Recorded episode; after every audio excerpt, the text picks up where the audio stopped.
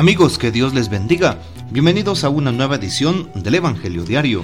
Estamos a viernes 9 de febrero en esta quinta semana del tiempo ordinario. Y para hoy recordamos y celebramos en la liturgia de la iglesia a Santa Apolonia Virgen y Mártir. También a San Miguel Febres Cordero Religioso. Santa Apolonia. Desde el año 243 al 249 durante el imperio de Felipe el Árabe, hubo un paréntesis en la persecución anticristiana, pero el último año sucedió un episodio que deja ver la aversión contra el cristianismo.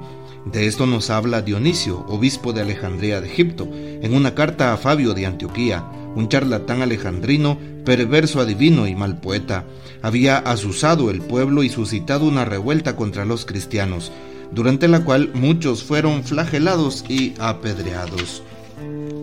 Una virgen llamada Apolonia, antes de ser quemada viva, fue torturada vilmente.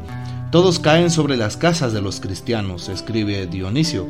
Entran donde los que conocen, donde los vecinos saquean y devastan, roban todos los objetos de valor y botan o queman aquellos que ven que no tienen valor. Se diría que es una ciudad tomada y saqueada por el enemigo. Los paganos se apoderaron de la admirable Virgen Apolonia, ya de avanzada edad, le golpearon la cara y le rompieron los dientes. Después hicieron una grande hoguera en las afueras de la ciudad.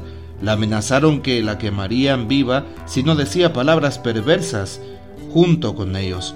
Ella pidió que la dejaran libre un instante. Se lo permitieron y entonces ella saltó sobre, sobre la hoguera y murió en ella. Precisamente por la apariencia de, suicidio se suscitó el problema de si es lícito quitarse la vida voluntariamente para no renegar de la fe.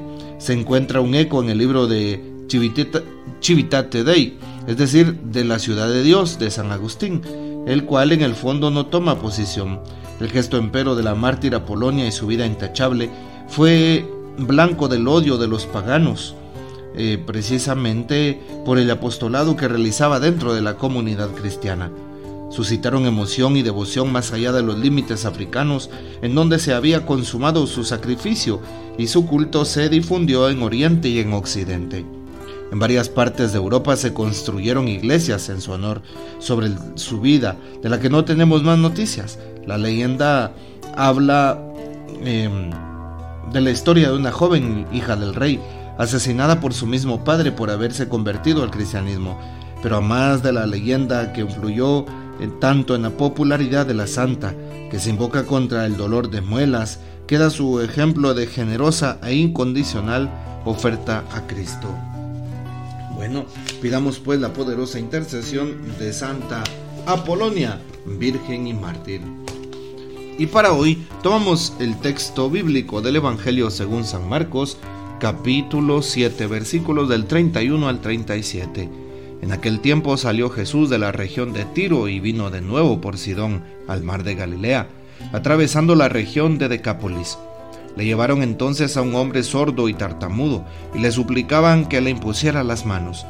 Él lo apartó a un lado de la gente, le metió los dedos en los oídos y le tocó la lengua con saliva.